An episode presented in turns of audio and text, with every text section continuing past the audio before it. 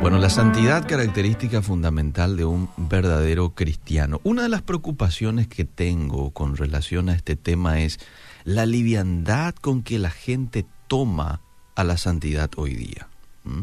Se toma mucho la santidad como una opción.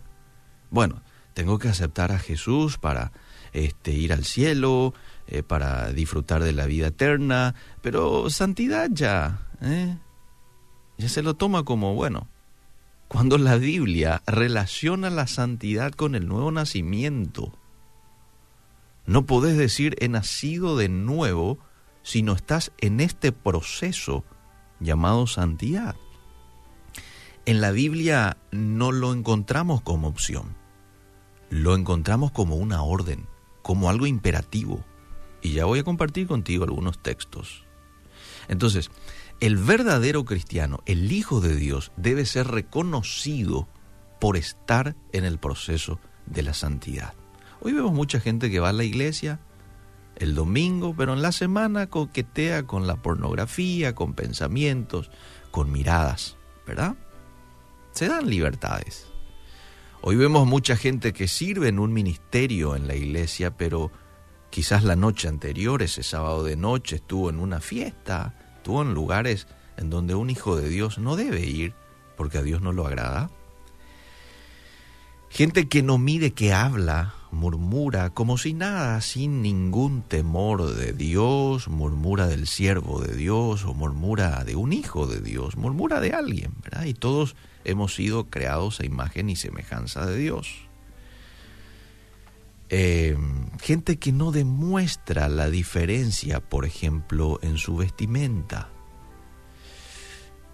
en bromas, en chistes, y esto forma parte, la santidad es un todo.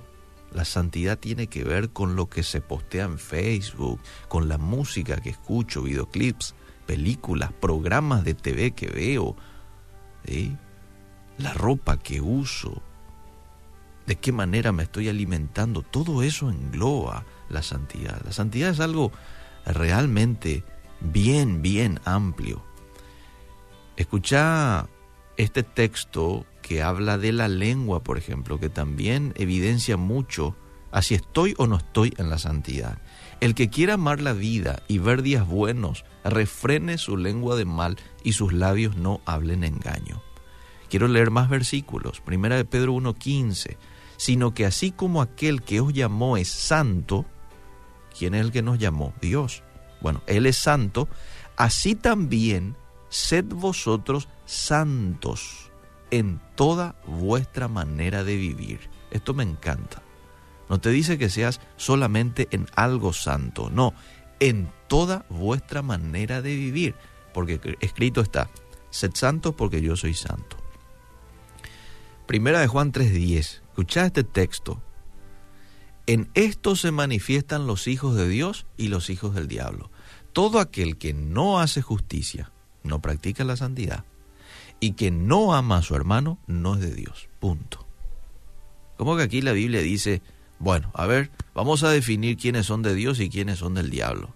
Y da dos características fundamentales que debe de tener el Hijo de Dios. Hacer justicia, amar a su hermano. Si no haces esto, por más de que vas a la iglesia, das tu diezmo, ayudas a los pobres, estás en un, este, en un departamento trabajando ahí en la iglesia, no importa, no sos de Dios. Clarito. Y lo dice la Biblia, no yo. Romanos 6:22, pero ahora habiendo sido libertados del pecado y hechos siervos de Dios, tenéis por vuestro fruto la santificación después de haber sido libertados del pecado, es decir, cuando aceptamos a Jesús en nuestro corazón, nos convertimos en siervos de Dios y de ahí en adelante tenemos que tener por fruto, tenemos que dar por fruto la santificación. Y como resultado de la santificación, dice que va a venir la vida eterna. Romanos 6, 22. Un poquito más de texto.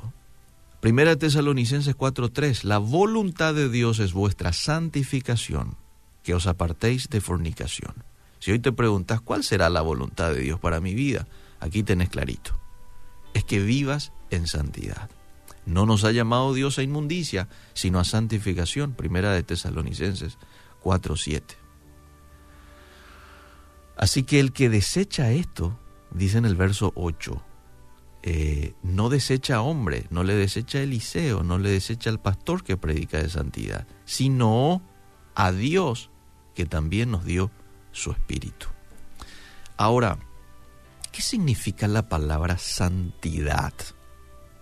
En el original significa apartado, separado de lo común, dedicado a un uso sagrado. Eso es consagrar algo a Dios. Eh, antiguamente se le dedicaba al nazareo 100% a Dios. Y el nazareo había ciertos alimentos que incluso no podía él consumir, porque él estaba dedicado a Dios. Por ejemplo, eh, bebidas como vino, él no podía consumir. Él estaba separado para uso exclusivo de Dios. Y Dios separa al pueblo de Israel. Pueblo somos, pueblo adquiridos por Dios, nación santa, real sacerdocio, linaje escogido por Dios, con un propósito. Dice un poco más adelante ese texto, para anunciar las virtudes de aquel que os llamó de tinieblas a la luz. Entonces Dios viene, te aparta y te da un propósito, que anuncies lo que Dios hizo por vos. El pueblo de Israel constantemente era desafiado a no mezclarse con las ciudades vecinas, con los cananeos, con los filisteos. ¿Por qué Dios no quería que ellos se mezclen? Para no adorar sus ídolos, para no traer sus costumbres. ¿Por qué? Porque Dios anhelaba que su pueblo sea diferente a los demás. Dios anhelaba que su pueblo sea consagrado. Dios anhelaba que su pueblo marque la diferencia. Es lo que Dios hoy anhela de cada uno de nosotros que seamos diferentes. De hecho, en el Nuevo Testamento la palabra santo, o cuando Dios te llama a ser santo, esa palabra en el griego, una de las connotaciones que tiene es diferente. Por eso me encanta usar esta expresión. Te llama a que seas diferente. La pregunta aquí es, para mí y para vos, ¿estoy marcando la diferencia en el lugar en donde estoy? Oyente, ¿estás marcando la diferencia? En tu facultad, en tu trabajo, en tu grupo de amigos. Si vos me decís, bueno, en realidad, en realidad no estoy marcando la diferencia, entonces no estás viviendo en santidad. Porque una persona que vive en santidad necesariamente va a marcar una diferencia. Va a ser diferente en su hablar, en su vestir, en su comportarse, en su amabilidad, en sus reacciones cuando hay un momento de tensión. Vas a necesariamente ser diferente. Bueno, no sé si me alcanza todavía tiempo o ya lo dejamos para mañana. Tengo todavía dos minutos. Tipos de santidad.